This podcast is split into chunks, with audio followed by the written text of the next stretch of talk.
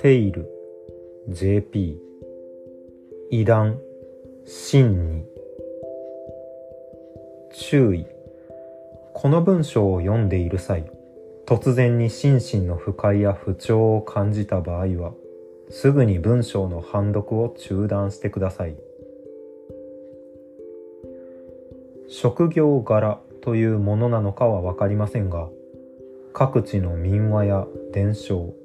あるいは俗に怪談と言われるものを集めていると時としてこれは話してはいけない。誰にも言わず心の中に留めておかなければならない。と直感的に感じるような話に出くわすことがあります。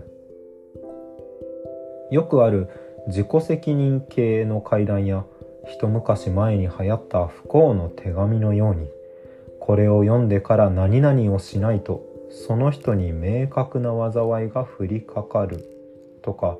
そういった話ではありません。むしろ怪異としては地味で怖がらせることを目的として作ったホラー映画や怪奇小説のような起伏もない。そういったものの方が多いかもしれません。なんというかものすごく恐ろしい化け物が出てくるという恐怖や実際に話を聞いたことで何人もの死者が出ているといったゆえんなどではなくただ単純に本能が危険だと判断するのです。階段には語っていい話と語ってはいけない話があるとはある著名な怪談作家の言ですがそういった話を聞いた際にはまさにそんな印象を受けます。私が思うに恐怖というのは人という生き物が進化して様々な情緒を先鋭化していく中で今も形を変えて進化を続けている。そんな可変の感情なのではないでしょうか。最初というより原初はおそらく死への恐怖だったでしょう。人間が猿のような姿をして狩猟採集を行っていた頃唯一かつ絶対的な恐怖とは上位の生物による捕食であったと思います。しかしそこから人間は社会性を得てそれに伴って様々な感情を得るに至りました。例えば今いる地位が崩れることの恐怖。例えば大好きな人から嫌われてしまう恐怖。それらはある意味人間だから持てる感情です。それらは死とはまた別の。それぞれがそれぞれに持つ嫌なことを想像していくことによって形を変える。そんな感情であるわけですから。恐怖症などもいい例です。私の友人には集合体に対する恐怖感情を抱いている人がいるのですが彼女は台所の流しにたまる洗剤の泡ですら見ることを嫌がります。もちろん洗剤の泡が死に直結することはありません。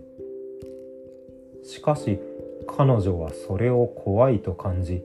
できる限り接触を避けようとするのです。それらを恐怖するに至る理由はその人の出自や背景によって様々でいろんな事情があることなのでしょう。しかし先ほどから書いている語ってはいけない話についてはそれらとは少し違います。おのおのが心の中に持つ嫌なことをその話から想像してしまうといった形での恐怖ではなくただただ禁忌を感じ取ってしまうのです。どんな出自の？どんな性格の人が聞きあるいは読んでいるかなどとは関係なくそれがダメな話であることを無意識のうちに自覚してしまうのです。私と同じような趣味あるいは職業を持っている方も時々そういった話に出会っている方はいらっしゃいますのでひょっとしたら今これを読んでいる中にもそんな経験に心当たりのある方がいるかもしれません。これから書くのは私が以前に聞いたそんな近畿のうちの一つあるいは複数をできる限り希釈して描写したものであると思ってください。もちろんここで書いた個人が特定されたりそれこそ何らかの影響が読み手側に出ることのないようにいくつかの嘘やぼかしを交えつつ書いていきます。この文章を書く前に大まかな構成と内容について何人か私の信頼できる方にチェックを入れてもらい了解をいただいておりますのでおそらく読んだだけでは何の影響もないと思います。ただ万一これを読んでいる途中で何かを感じ取ってしまった場合にはすぐに読むのをおやめいただくことを推奨します。先ほども言った通り読んだ人に明確な災いが降りかかるといったものではありませんしそもそも霊障とはそんな単純なものではありませんので読むのをやめていただければそれだけで大丈夫です。SCP-JP をご存知でしょうか？ご存知でない方に簡単に説明すると福岡県倉手郡というところに住む失踪したある母子のビデオテープにまつわる SCP で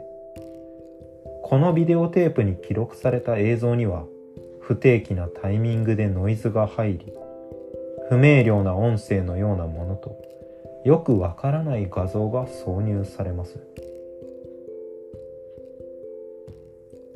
異常性はこれを視聴した人がそのノイズに類似した幻覚と幻聴に悩まされるというもので報告書には記録 JP 番号という形式でこの SCP に関する様々な調査資料が添付されています。以下は私の知る SCP JP にまつわる話であるということにします。私が福岡県の民話について調べ始めたのは約10年ほど前のことでした。学術的な興味があったからといった高尚な理由ではなくどちらかというとどこかに階段のネタが転がっていないだろうかという下世話なやじ馬根性が根底にありました。最初はネットで福岡地方の民族語彙などを収集することから始めやがてその周辺に行く用事ができた時にはいくつか当たりをつけ近くにある神社や民族資料館に立ち寄ってみたりもしました。はためから見たら変な人だと思われたかもしれません。突然見ない顔の来客が来て民族資料やその地の言い伝えについてあれこれと聞いていくのですから。当然といえば当然のことです。しかしどの地域にも話好きの方というのは一定数いらっしゃるものでありがたいことに何十分もかけていくつもの祈願の類を聞かせていただいたり神社の奥の方から古めかしい書物の類を引っ張り出してきてくださったりと、丁寧に対応していただけることも多かったです。今思えば、民族学のフィールドワークに来た学生か何かに間違われたのかもしれませんが、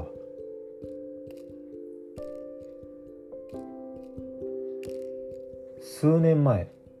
とある小さな神社でハゲ頭の高校や善とした神主さんに狐に化かされた男の滑稽話や海岸の大岩に変化してしまった天の悲しい物語などをいろいろと聞いていた時のことです。来客は久々らしく上機嫌に話してくださるそのご老人の話をうんうんと聞いていると話はそのうち彼の身の上話になりました。聞けば彼は数十年前に奥さんを亡くされてから子供もおらずほとんど一人でここを管理しているとのことでした。そういう場合には巫女をアルバイト等で雇わないものなのかと聞いてみたのですが今はどの家庭も忙しくそのような神社の管理をするために働こうとする方はなかなかいないのだそうです。考えてみれば巫女は月のものがある間はその職業内容が制限されるとも申します。そのため古い神社ではある程度年齢を重ねた方をのみ雇い入れる場合もなくはないのですが確かにそういった場合ならば大多数の女性が社会で働く今の時代に神社で巫女として働こうとするというよりも働くことのできる方は少ないでしょう。私は彼のシワの多い顔を見ながらただ話を聞くことに専念しました。奥さんの死因が何であるかは語りませんでしたし私も聞かなかったのですがその話の端々に出てくる表現などからつなぎ合わせて考えるにおそらくはその心精神に関係するものであったのではないかと私は推測しています。もちろん名前も知らない個人のことについてむやみやたらに深く詮索する権利など私にはありませんのでそう感じるに至った要因などを詳述することはここでは省かせていただきます。非常に優しく気立ての良い方だったのだそうです。神主さんの管理する神社は民社と言われる部類のもので簡単に言うと個人経営のような形態でした。通常国家が祭祀を行うような官社と言われる神社の場合神主になるためには多くの勉強や実習の末に特別な会位を授与されている方でないとそもそも宮司などにはなれないのですがこれに対して民社だと往々にしてこの辺りが緩く家計だけで跡継ぎを決めるような場合も多いのです。それがいい悪いという話ではありませんがこの神社も多分に漏れずそのような傾向にありつまり彼はいわゆる神社の家系であったのです。このご時世に侵食。しかも彼のおっしゃっていた表現をそのまま借りると非公式なものとは。ということで奥さんの家族からは猛反対を受けていたのだといいます。最終的には半ば家を飛び出す形で2人は結婚し幸せな家庭を築こうとしました。しかしその生活も長くは続かないまま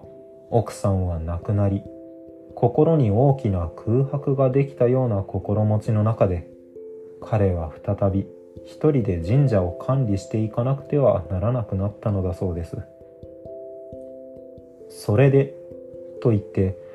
彼は先ほどまで私に見せていた分厚い書物を自分の手元に戻すとページをパラパラとめくり出しました。倉橋企業と書かれたその本は重厚な想定の民族雑誌で今でいうところの調子や獅子にあたるものだと思います。この地は昔どこどこの豪農が庄屋を構えていたとか併合される前はこんな名前の村だったとかのありがちな情報の他にも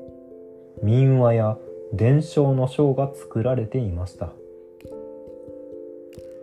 五十音順でその地に伝わる説話をはじめとした民族語彙が説明されています。今はそういった昔話の継承という観点でもそういった情報を盛り込んだ獅子を作るのはさほど珍しくはありませんがこの時代にあって民族学当時にこの故障が浸透していたかどうかは分かりません。民族学的な論考のために特別に章を割いているというのはそれなりに珍しいことのように感じました。探していたページを見つけたのか彼が再びその本を私の方に向けて差し出しました。そこは「と」の欄で「取り返し歌のこと」と書かれていました。これを指して彼は言います恋が取り返しの歌っちゅうとよ。あっちゃん言ってしもうた女房を。いっぺんだけ呼び戻しゆる歌ってことたいね。見ればそれは高齢術の一種のようでした。と言ってもこっくりさんのようなものではなくどちらかというと行き口や沖縄地方のユタに似ているように思えました。しかし取り返しのですか。そう私は問いました。取り交わしの歌だったら覚えがあったのです福岡地方に伝わる婚姻儀礼の一種で両家の親睦を深めたり嫁入り道具を収受するときに歌われる祝い歌のことを指してこう言います。小願荷物ば受け取るからにゃ、万語松代返しゃせぬ。両家の大黒柱が温度をとって、主演であから顔になった家族がそう歌う様子は、福岡に何人か親戚がいる私もよく知っていました。ですが、老人は、いんにゃ、取り返しの歌よ、と返します。そして、その歌について詳しく語り出しました。ここでもう一度釘を刺しておきますが、この文章にはいくつもの嘘やぼかしが混ざっています。今から言うことを正確に再現しても、まず何の成果も得ることはできませんそれができるのは未亡人に限るのだそうですここで言う未亡人とは今のように夫に先立たれた妻を指す意味ではありません。その意味だけを指すのではありません。と言った方が正確です。要は夫婦のうちどちらかに先立たれた人という意味で文字通り未だ亡くならない人のことを表します。夫婦どちらかが死ねばもう一方はそれに準じなければならない。取り返し歌はそのような価値観が未だ残っていた時代に作られたものなのだと私は推測しました。その未亡人は儀式に先んじて何年か髪を切らずに伸ばし続けます。頃合い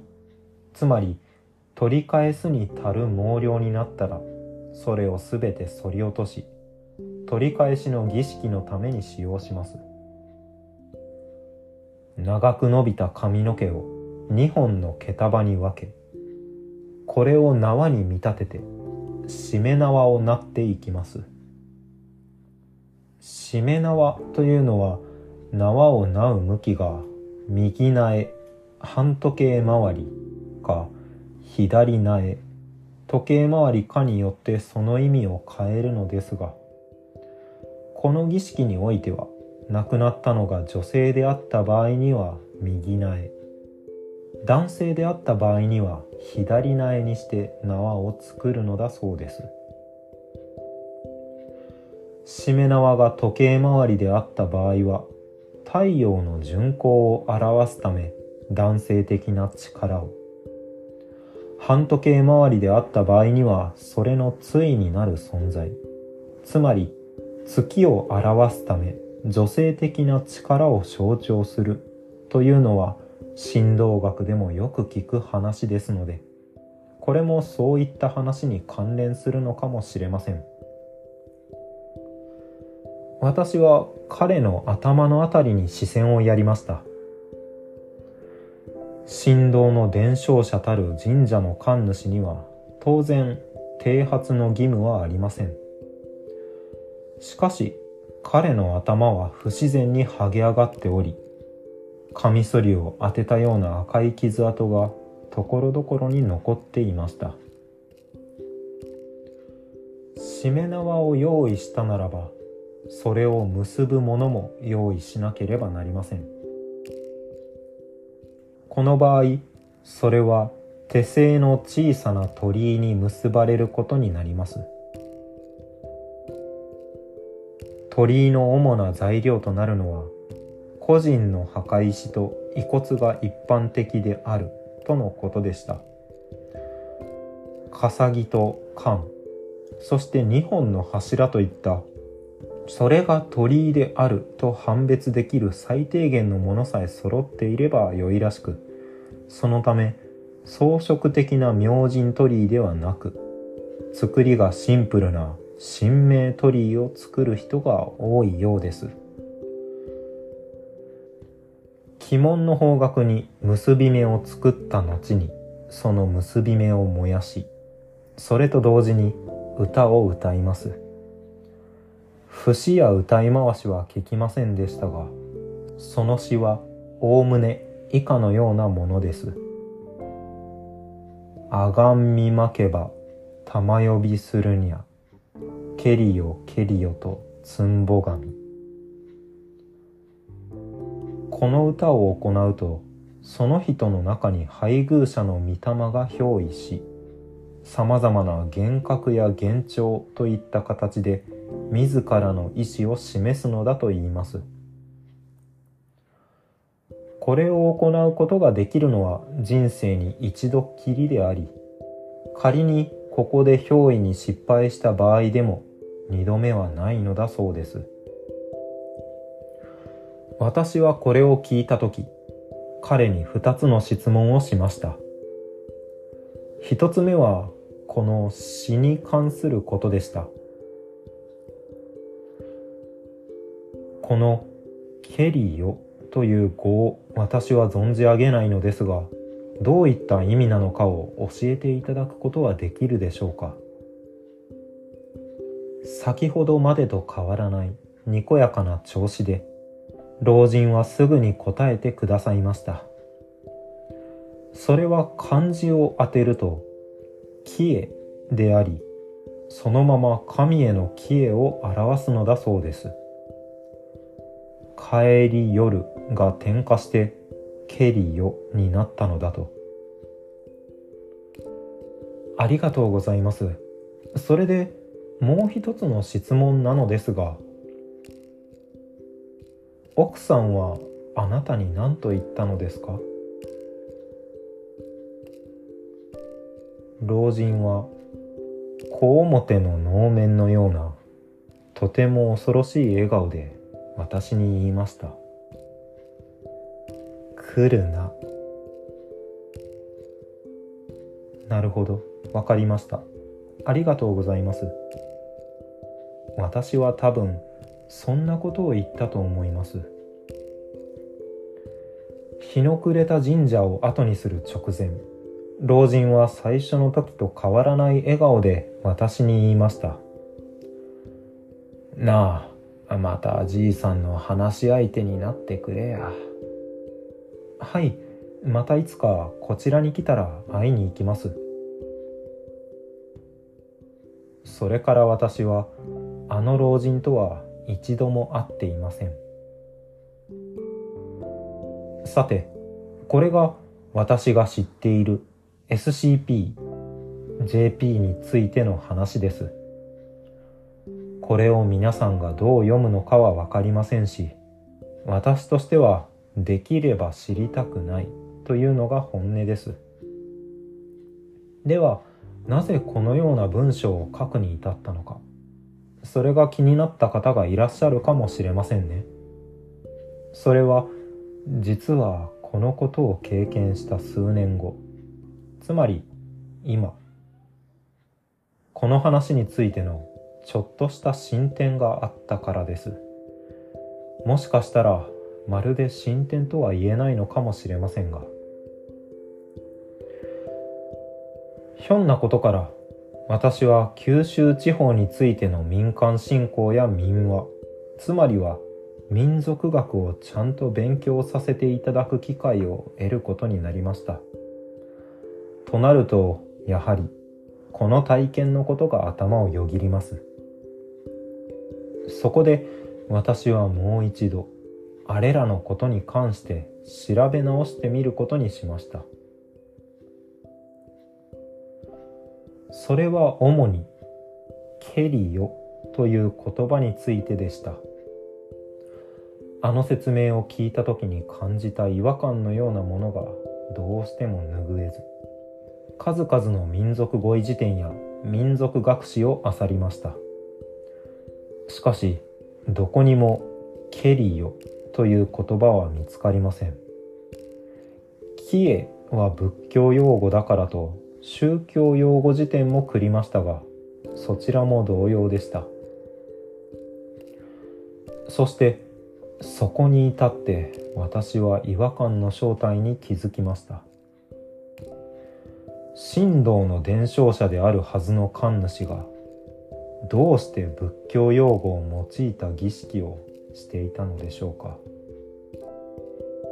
私はとある大学で宗教学の非常勤講師をしている方に連絡を取り私が経験したことについて意見を仰ごうと考えました。意見自体は様々に出していただけたのですがしかしそれによって何かの疑問が評価されるということはなく結果という結果には乏しかった。結果という結果には乏しかった。というのが正直なところでした。彼の言ったこの言葉が今も私の頭の中にぐるぐると残っています。取り返し歌だっけ？そもそも振動の考え方にその儀式はそぐわないよ。そもそも日本の霊魂観では幽霊や怨霊っていうのはホラー映画みたいにただ怖がって忌避するものじゃない。畏敬して遠ざけるものじゃん。ましてや、そんな御霊をわざわざ志願から、それも神主が呼び出すなんてありえないよ。それ、本当に神社の人？この後私は、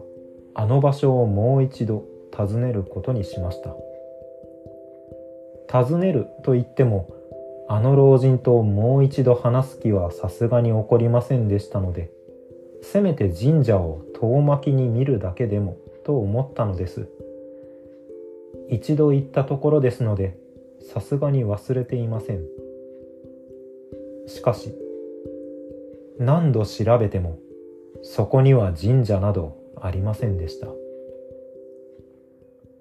以前そこにそういった施設があったということも全くないそうです。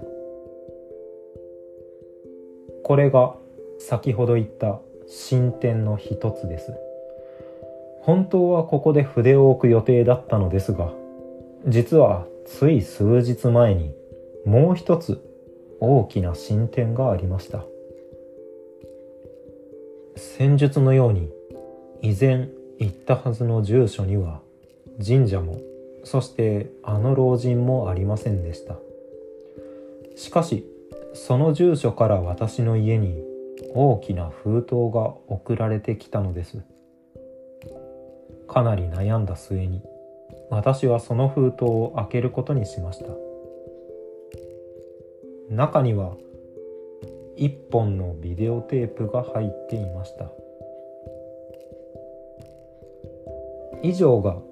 私が以前に聞いた近畿のうち一つあるいは複数をできる限り希釈して描写したものです。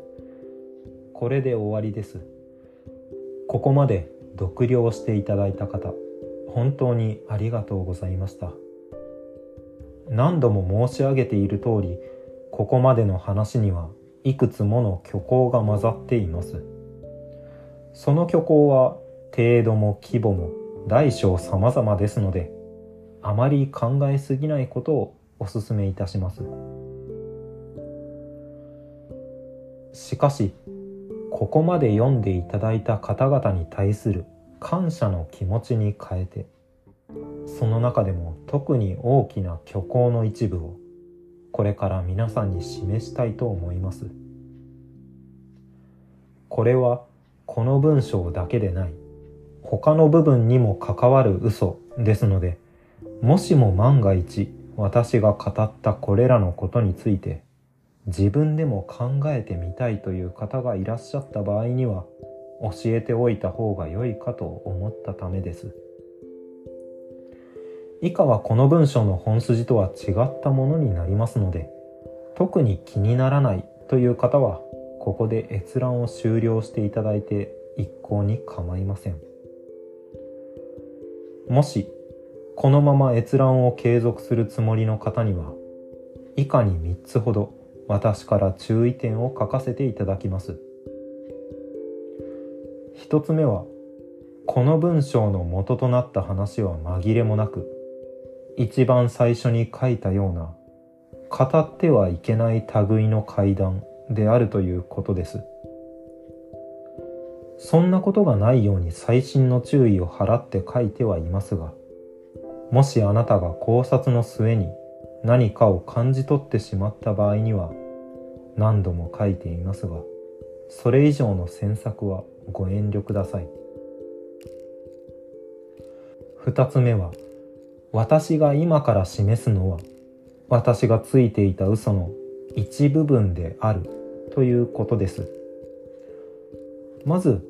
〇〇と書いていましたがそれは嘘で本当はバツバツです。といった丁寧な文章ではありません。そういったものを期待されている場合にはそのご期待には添えない可能性が高いです。3つ目は今から示す情報は少なくともこれまでの文章の本筋とは全く関係ないものであるということです。閲覧は本当に自己責任であり見ても見なくても今までの文章の根幹が変わることはありません。以上の3点を理解された上で閲覧を希望される方はこのまま閲覧を続けてください。